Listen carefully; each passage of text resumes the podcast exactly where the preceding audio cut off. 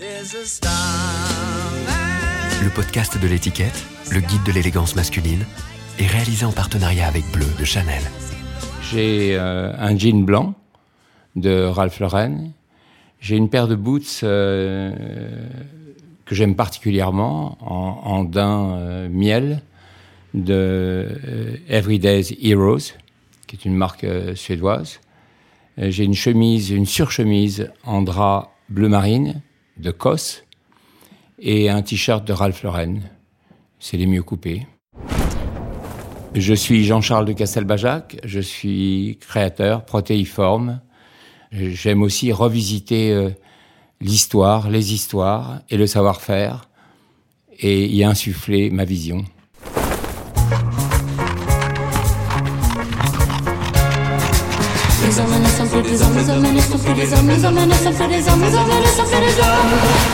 Habitude, le podcast du magazine L'étiquette. Mon père avait une particularité qui très tôt m'a frappé. Il avait beaucoup de vêtements qui avaient déjà vécu dans une autre vie. Et il y avait au bout de ses manches des morceaux de cuir qui étaient pour renforcer.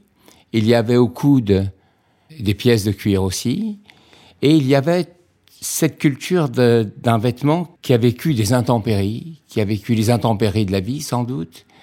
Il portait des vieilles vestes de tweed.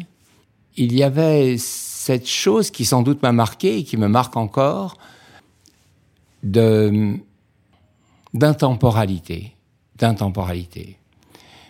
Il était l'été avec un costume de gabardine beige, un peu militaire, une chemise blanche. Mais je crois que ce qui est resté en moi, c'est cette dimension de parcelles et d'éléments qui viennent renforcer le vécu. Ma mère, euh, ma mère, dans ma tendre jeunesse, était habillée d'une manière très féminine.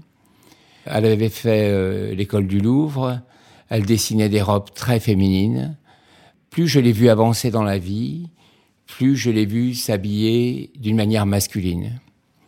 Dès les années 60, euh, elle portait des pantalons avec des plis, un peu comme, euh, comme sur certaines photos de Marlène Dietrich. Il y avait ce côté conquérant chez ma mère. Alors que mon père, dans son élégance, avait déjà vécu les batailles.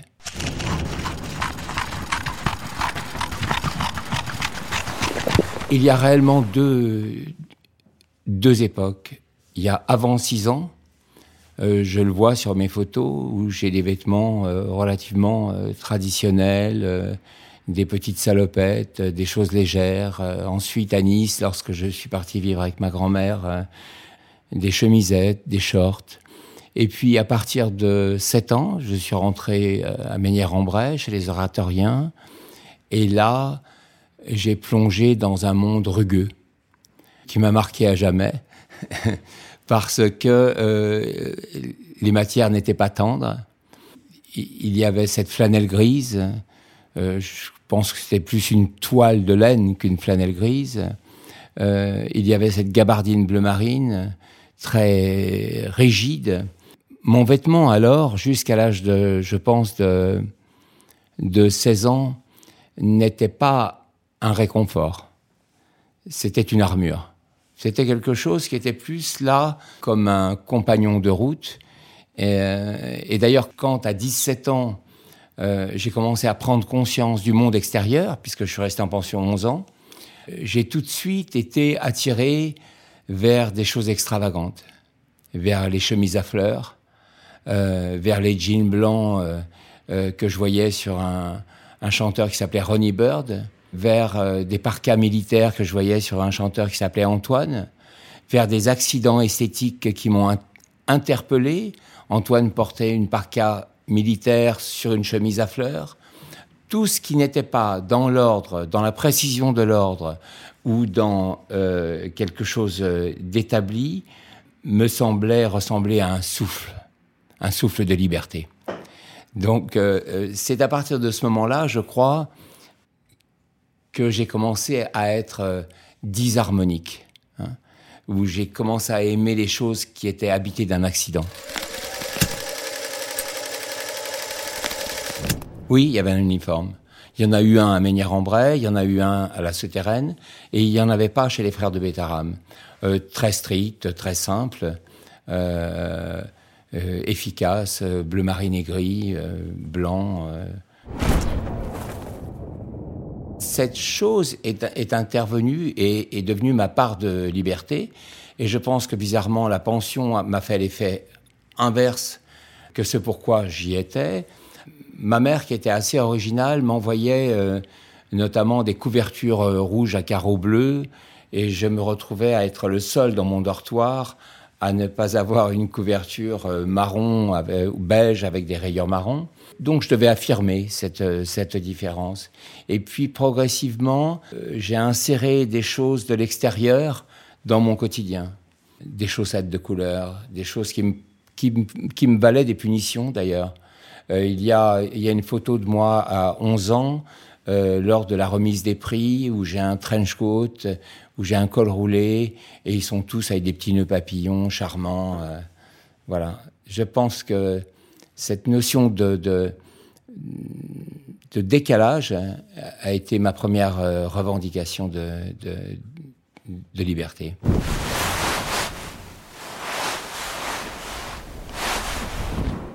Ce petit truc en moi est venu d'un voyage euh, euh, rare d'ailleurs, hein, parce que j'en ai fait peu avec mon père, euh, en Angleterre, où nous sommes allés à, une chasse chez un de ses amis.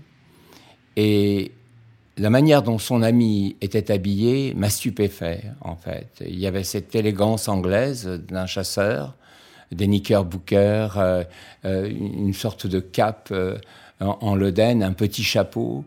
Et à l'extrémité de ses mains, euh, l'ami de mon père avait mis des gants mappa roses. Il pleuvait ce jour-là et j'avais 11 ans et j'ai dit à mon père mais qu'est-ce que c'est? Et il m'a dit c'est les Anglais. Et je lui ai dit je veux être anglais. Je pense que cet accident esthétique, cet homme qui avait la silhouette d'un héron, hein, il avait été très long, euh, il avait un fusil j'ai su que c'était un purday ensuite qui ressemblait à, des jambes, à des pattes d'échassier. Et ses gants mappa rose. C'était magnifique.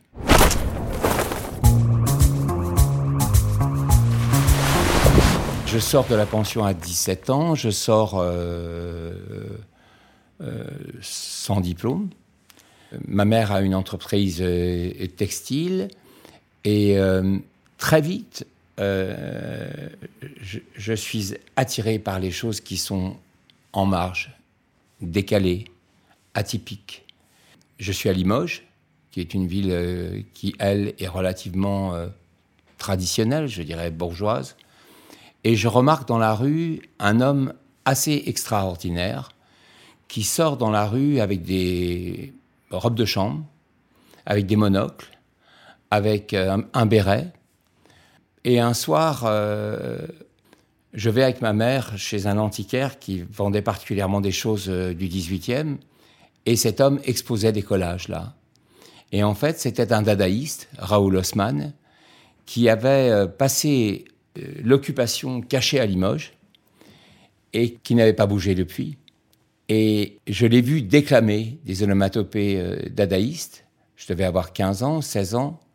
Et j'ai découvert ce soir-là euh, ce que c'était de ne pas avoir peur du regard des autres. Cette espèce de, stoïcisme, cette espèce de, force d'affirmer des choses qui sont différentes. Et puis, j'ai découvert autre chose ce soir-là, c'est la beauté et la révélation qui était déjà en moi de l'amour pour les choses imparfaites. Et Raoul Haussmann avait fait des collages euh, euh, de papier ondulé, de carton, sur lesquels étaient collés des morceaux de journaux avec des onomatopées. A, O, E. Des choses très intenses. Et de cette matière pauvre naissait quelque chose, comme des cris de guerre. Et ça a été ma première collection ensuite, que j'ai fait dans des serpillères. J'ai déclaré après vouloir faire des choses à partir de la fin. Donc j'ai utilisé des déchets textiles pour faire mes premières créations, dont les couvertures de pensionnaires que j'avais connues enfant. Je l'assume comme euh, euh, c'est aussi le moment où je commence à entendre les Yardbirds euh, sur, sur le transistor. les Yardbirds, c'est, pas les Beatles, c'est pas les Rolling Stones, c'est des sons atypiques avec des guitaristes atypiques. Je m'aperçois que j'aime les choses bizarres. Je m'aperçois que j'aime le beau bizarre. Voilà. Après, je l'assume. Je m'habille un peu comme aujourd'hui, sauf que j'ai un, un, blouson en jean.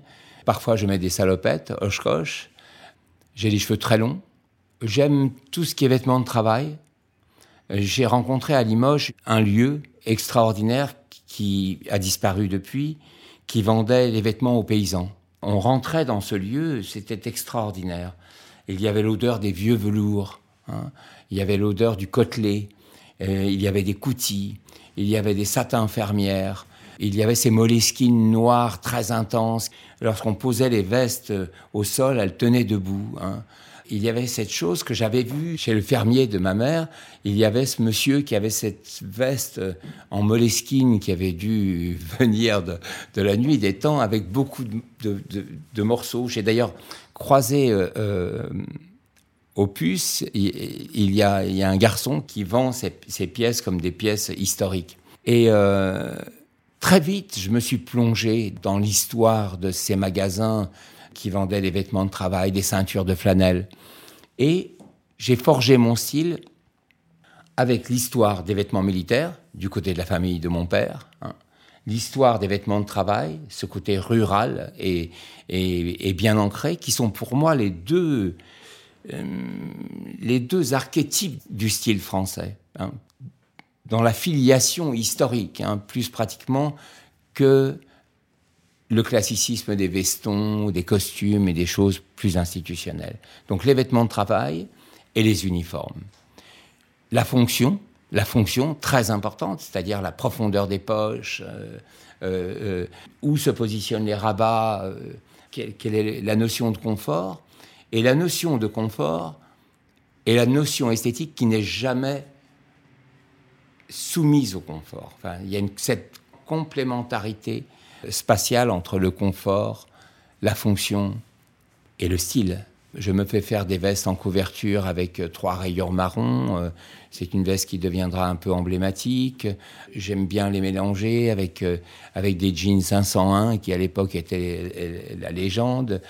J'aime bien aussi customiser. Il m'arrive parfois de peindre à la bombe euh, euh, des, bottes euh, de couleur argent pour, me créer des, souliers du Moyen Âge.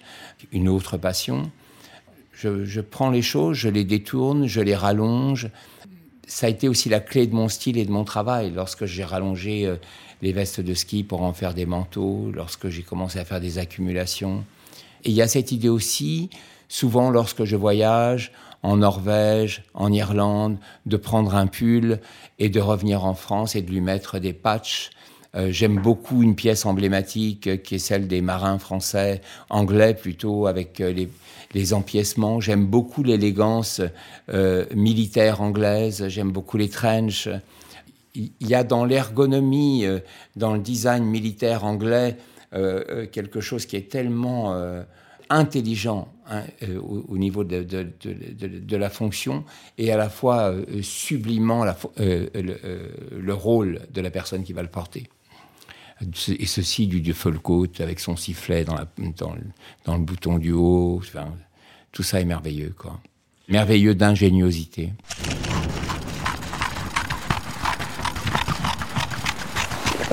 Ma première inspiration était vraiment Londres. Hein.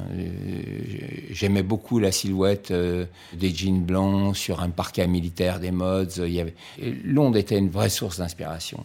Mais les États-Unis aussi, parce qu'il y, a cette dimension anglo-saxonne, cette intelligence des parkas, euh, ces blousons, leur positionnement sur vos épaules. Euh, oui, absolument. Enfin, il y, a cette notion de confort qui est très très important. Lorsque je suis arrivé à Paris et que j'ai découvert Paris en 68, j'ai aussi découvert la bande du drugstore, euh, euh, les Weston, tous les codes, les Penny Loafer, les Bonnie Doon, les Burlington, toutes ces choses et tout. Mais en fait, je, crois que j'étais trop individualiste pour être dans une bande. J'aurais aimé être dans un groupe et, être lead guitare. Mais une bande, il y, a cette notion de de clan, en fait. Moi, j'ai plutôt eu des, amitiés avec des gens qui ont marqué aussi ma, conscience euh, stylistique, ma conscience esthétique, par exemple comme Malcolm McLaren euh, à, Londres, ou, des amis ensuite dans, euh, ma vie, comme tant d'autres qui avaient cette notion, ou, plus récemment avec Bertrand Burgala, par exemple, où il y a cette sorte de connivence, sans même en parler, euh, sur un point de vue esthétique ou sur un point de vue stylistique.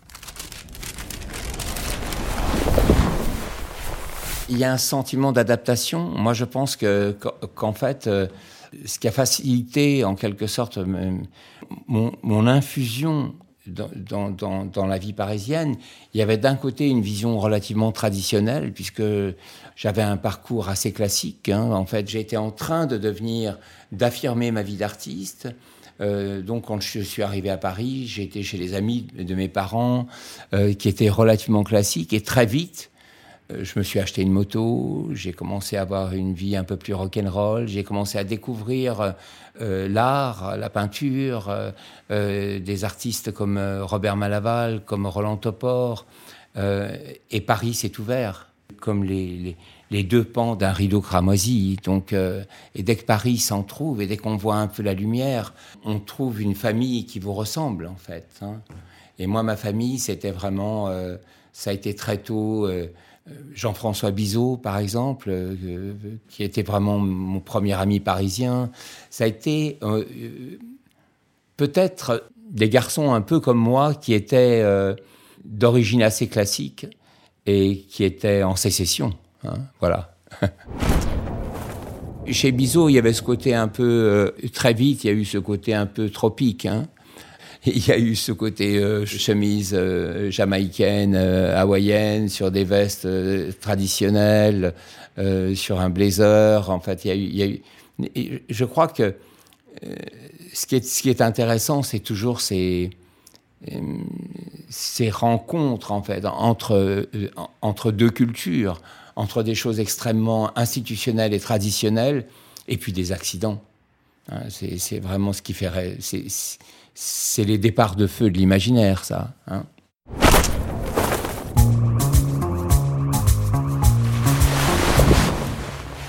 Cette veste, en fait, c'est une des premières vestes que je coupe. Alors, elle avait une, double idée, c'est que je voulais commencer par la fin, donc je voulais, euh, je voulais faire de la mode, mais je voulais pas trop en faire. Donc, euh, j'ai dit, j'ai dit, écoutez, euh, je vais faire des vêtements qui se vendront pas, hein, donc qui n'auront aucun succès, en fait. Hein.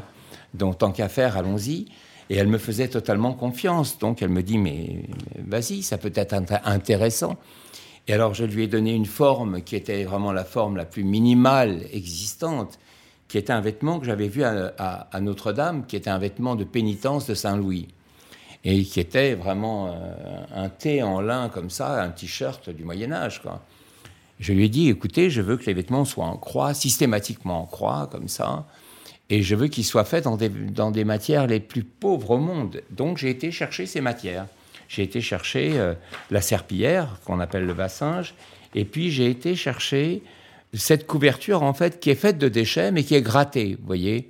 Donc, c'est des déchets textiles, mais qui sont mis ensemble, liés par euh, des, petits fils de coton, et ensuite grattés. C'est aujourd'hui la couverture des déménageurs. Hein. C'est vraiment le, bas astral le bas astral du textile. Hein. Sauf que pour moi, il était quelque chose qui me liait au Moyen Âge, qui me liait à quelque chose de... Le vêtement nous lie à l'invisible. Hein. Et donc, j'ai fait cette veste qui était renforcée. Ma mère m'a dit, euh, on va trouver un système pour le renforcer. Elle m'a fait des grandes pièces de toile qu'elle cousait, elle renforçait, et elle doublait ça de soie.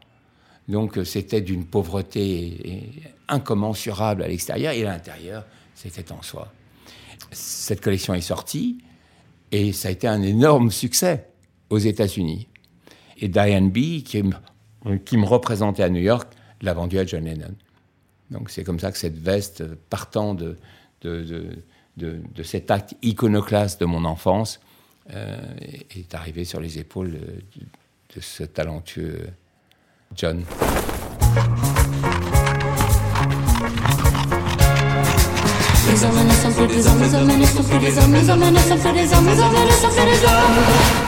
Habitude, le podcast du magazine L'étiquette qui parle d'habits.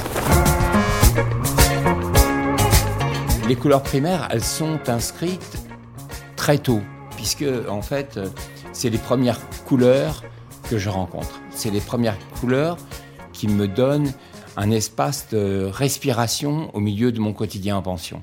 Je les retrouve le matin sur les vitraux, je les retrouve dans le réfectoire où il y a des blasons, c'est un château, Meunier-en-Bray.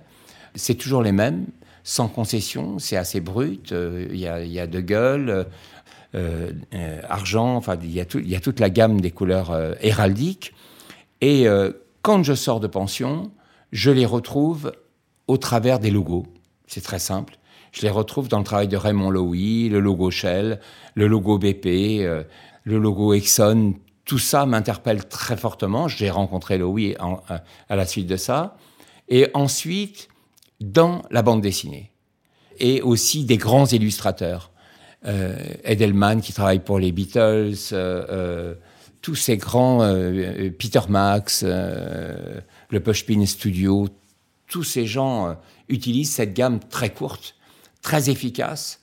Et donc, je décide qu'à partir de 80, parce que de 70 à 80, je ne fais pas de couleur, à partir de 80, j'attaque la couleur voilà, qui ne m'a pas quitté. J'ai eu des vestes color block. Euh, euh, à Limoges, il y a un fabricant de, souliers euh, remarquable qui est Weston, qui, veut qu'on fasse une collaboration. Je la pose et je m'aperçois surtout que, comme un bon thé, elle peut infuser les choses les plus extraordinairement institutionnelles, classiques, et les bouleverser, et leur donner comme une potion magique de modernité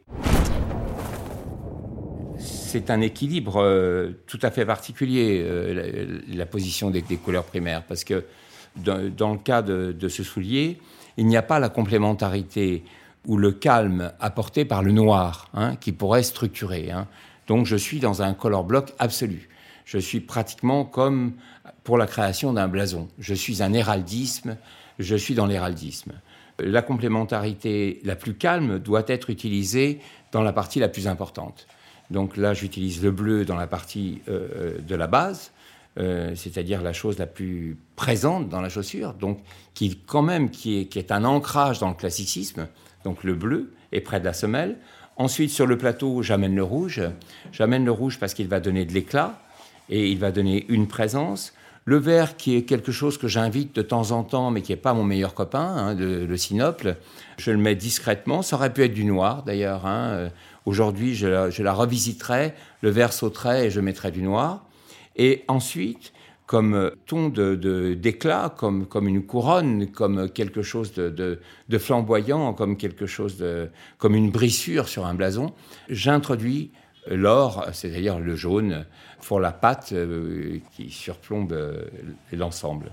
C'est la même application que j'ai fait euh, lorsque j'ai fait les vêtements liturgiques au GMJ, c'est-à-dire que lorsque j'ai pris cette décision, j'ai invité l'orange parce qu'il y avait 5000 prêtres, donc il me fallait une couleur de plus.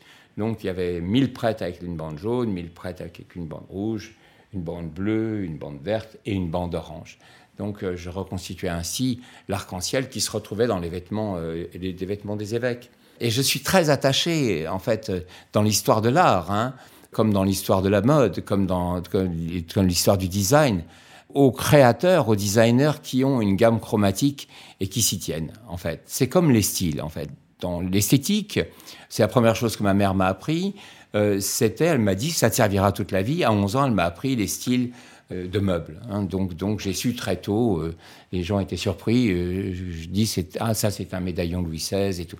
Et en fait, on s'aperçoit qu'il y a une, constante. Hein. c'est cette constante dans les styles mais j'aime aussi l'hybridité c'est ce, c'est ce qui a nourri mon imaginaire, l'hybridité. Aussi bien dans ma manière de m'habiller que lorsque j'achète un vieux drapeau, par exemple j'ai des drapeaux euh, d'ancien régime de, chevaux légers du roi qui deviennent des drapeaux révolutionnaires. On y rajoute un faisceau. J'aime, j'aime ces, ajouts de l'histoire, j'aime ces strates de l'histoire, et c'est ça en quoi le vêtement est, déterminant dans nos vies. Par exemple, euh, lorsque j'ai fait ma rétrospective à Galliera, j'avais retrouvé des vêtements qui avaient appartenu à, l'enfant du temple, hein, Louis XVII. Hein, C'était dans les tiroirs du musée Galliera. Toutes ces choses qui appartiennent à l'histoire, ou la robe de chambre de l'empereur à Sainte-Hélène, hein, rongée par l'humidité. Il y a du sacré dans les vêtements, parce que c'est comme ces reliques de deuxième catégorie dans, la liturgie, hein, c'est-à-dire que euh, ce qui a touché un, un saint s'appelle relique de deuxième catégorie. Je pense qu'on a des reliques de deuxième catégorie dans toutes nos familles.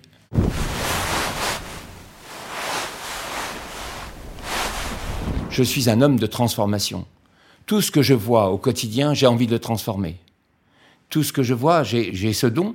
C'est un peu quelque chose de l'ordre je ne sais pas, est-ce que c'est une vision, est-ce que je suis médium, quoi que ce soit, ou est-ce que c'est le savoir de 50 ans de pratique euh, Il y a un peu de tout ça. J'ai cette capacité aujourd'hui, c'est presque une position politique, ma position aujourd'hui. Euh, moi qui ai toujours été dans le futur, euh, dans, l'anticipation, dans l'avant-garde, oui, dans l'avant-garde, faisant partie de groupes d'avant-garde, aujourd'hui j'ai presque envie d'être dans quelque chose de rétrofuturiste. C'est-à-dire que je crois que l'histoire a besoin de moi, pas au sens présomptueux. C'est-à-dire que beaucoup de choses de notre savoir-faire historique sont en déclin. Euh, et notre histoire en, en, premier. Et je pense qu'il suffit parfois de leur insuffler quelque chose de différent. C'est ce qui a fait le succès de mon exposition à Pompidou sur les drapeaux. Euh, on a eu 150 000 visiteurs, elle va tourner pendant 8 ans je me suis aperçu que ces drapeaux, c'était un langage universel pour des générations qui ne conversaient pas entre elles. Voilà. C'est ce que j'ai essayé de faire au Mobilier National, c'est ce que j'essaye de faire avec Weston, euh, avec Gien ou avec euh, d'autres aventures. Je suis en, pleine révolution vestimentaire. Hein, j'ai été très longtemps dans quelque chose de rituel. Hein. Euh, J'étais très longtemps adepte des costumes euh, à Savile Row.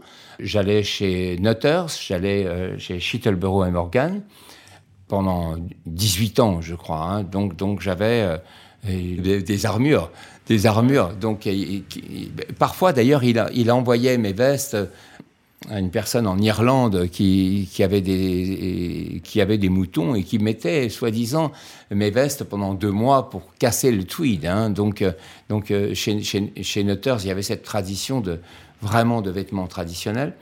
Et j'avais des trois pièces, euh, j'étais dans une espèce de, quelque chose de rituel. Alors j'inventais, je réinventais ces choses. J'avais des poches secrètes, je faisais, je mettais des soufflets de vestes de chasse sur des vestes qui n'en étaient pas. Euh, je prenais des détails d'élégance autrichienne pour hybrider euh, ces, traditions anglaises ou, des poches de vêtements militaires. Et puis non. Et puis au bout d'un certain temps, j'ai eu envie de confort j'ai commencé à, mettre des sneakers. Donc ça a été un grand, ça, ça a été un grand pas historique. Hein, donc euh, j'ai une base de jeans que j'aime vraiment. J'ai quelques pantalons écossais. Je trouve euh, des choses que j'aime beaucoup chez Acne. Mon dernier achat, c'est une capote militaire bleue euh, qui tient debout euh, chez Dries Van Noten. J'aime ce territoire de, de, de couleurs. Je me suis enfin réimmergé dans mon monde de couleurs. C'est une photo de Marie-Laure de Decker, c'est une photo de, moi à 23 ans.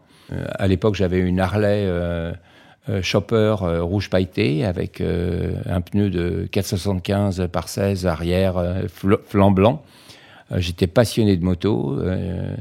J'étais passionné par des groupes comme les Flaming Groovies et tout, ce qui était alternatif.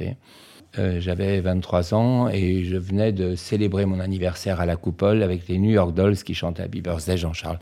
Et, et, ces t-shirts de l'armée américaine que j'aimais beaucoup, des boots comme euh, celles que j'ai au pied aujourd'hui. Et... Kaki, j'avais, euh, avec cette Harley, j'avais eu beaucoup de chance parce que je l'avais acheté à, à la bande de la Bastille. Et euh, elle avait servi euh, d'exemple dans la vitrine du Wimpy qui était en haut du boulevard Saint-Michel pour parler des États-Unis. Le blouson de cuir qui était à l'origine de cette moto, qui avait été porté par l'officier de police avant qu'elle soit customisée, existait toujours avec la moto. Donc j'avais ce perfecto absolument incroyable.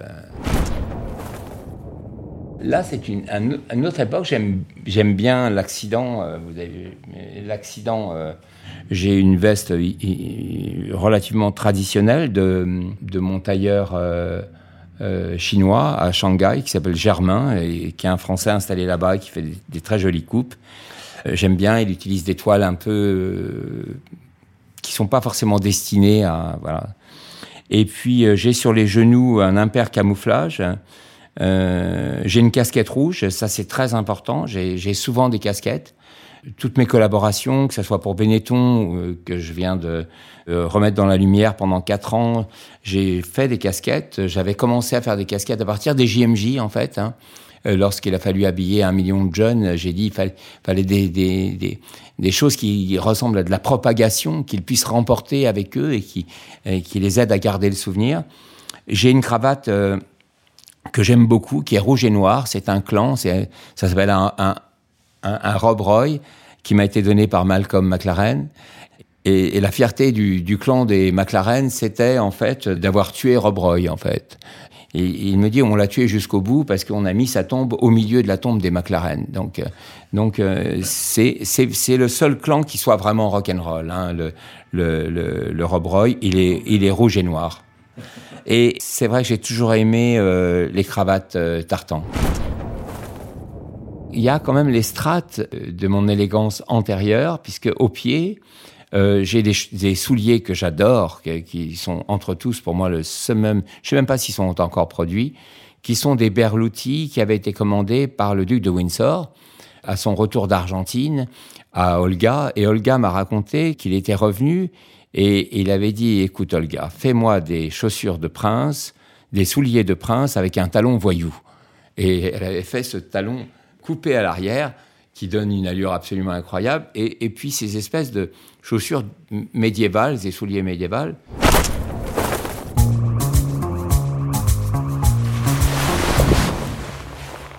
Là, je sors de la chapelle de, de mon village, de, Loubersan, et je tiens par la main ma femme, Pauline, merveilleuse Pauline.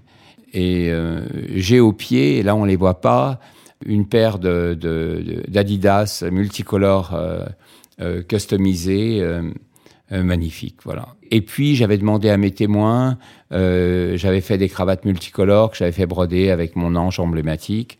Et derrière, on voit mon Henri, mon beau-père et ami, aussi passionné d'histoire que moi, un des plus beaux jours de ma vie.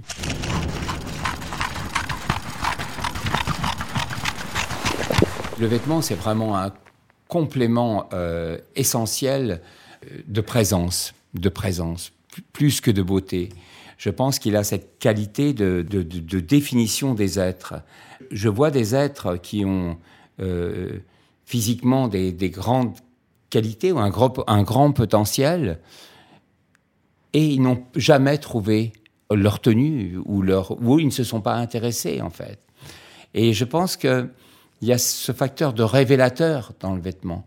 Certes, il y a la contrainte, certes, il y a ce rendez-vous quotidien avec des choses, de se dire comment vais-je m'habiller aujourd'hui? Ça, ça ne m'arrive pas, parce que j'ai des basiques que je réinvente, euh, et de temps en temps, j'ai des coups de foudre pour de nouvelles choses, et voilà.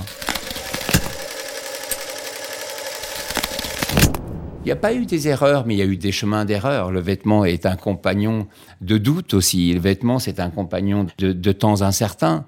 Lorsqu'on est vraiment en harmonie, lorsque notre corps est en harmonie avec notre, notre âme, il y a une sorte de, rayonnement. Et je pense que Le vêtement, c'est l'écorce de ce rayonnement. Je me trouve euh, intéressant. Je trouve que j'ai une certaine allure, mais qui correspond euh, aussi à, au temps, je pense.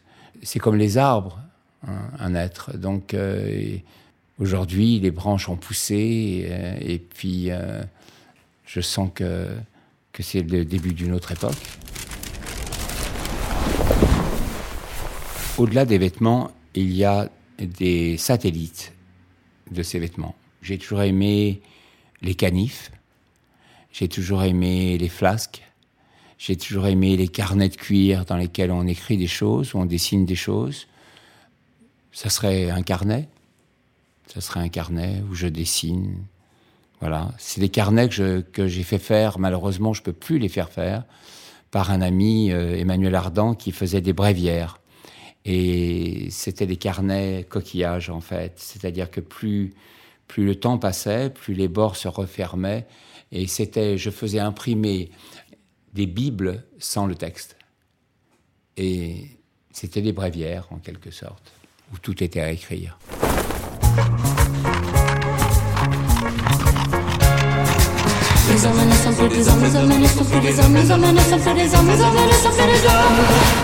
Habitude le podcast du magazine L'étiquette.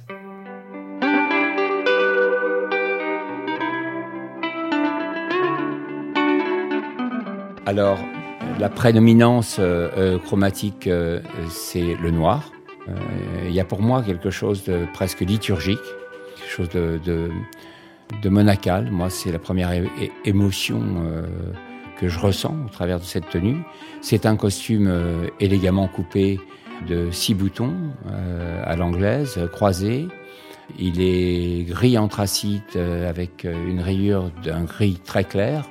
En dessous, il y a un polo que je dirais en fil de laine, très fin, très de, grande qualité, dont le bouton est fermé en haut, comme les mods. Hein, donc c'est très important. Comme les mods portaient leur t-shirt avec une palme euh, brodé sur le sein, un Fred Perry. Euh, il y a euh, une jolie ceinture de crocodile ou d'imitation crocodile, ce serait mieux écologiquement, avec une boucle d'or.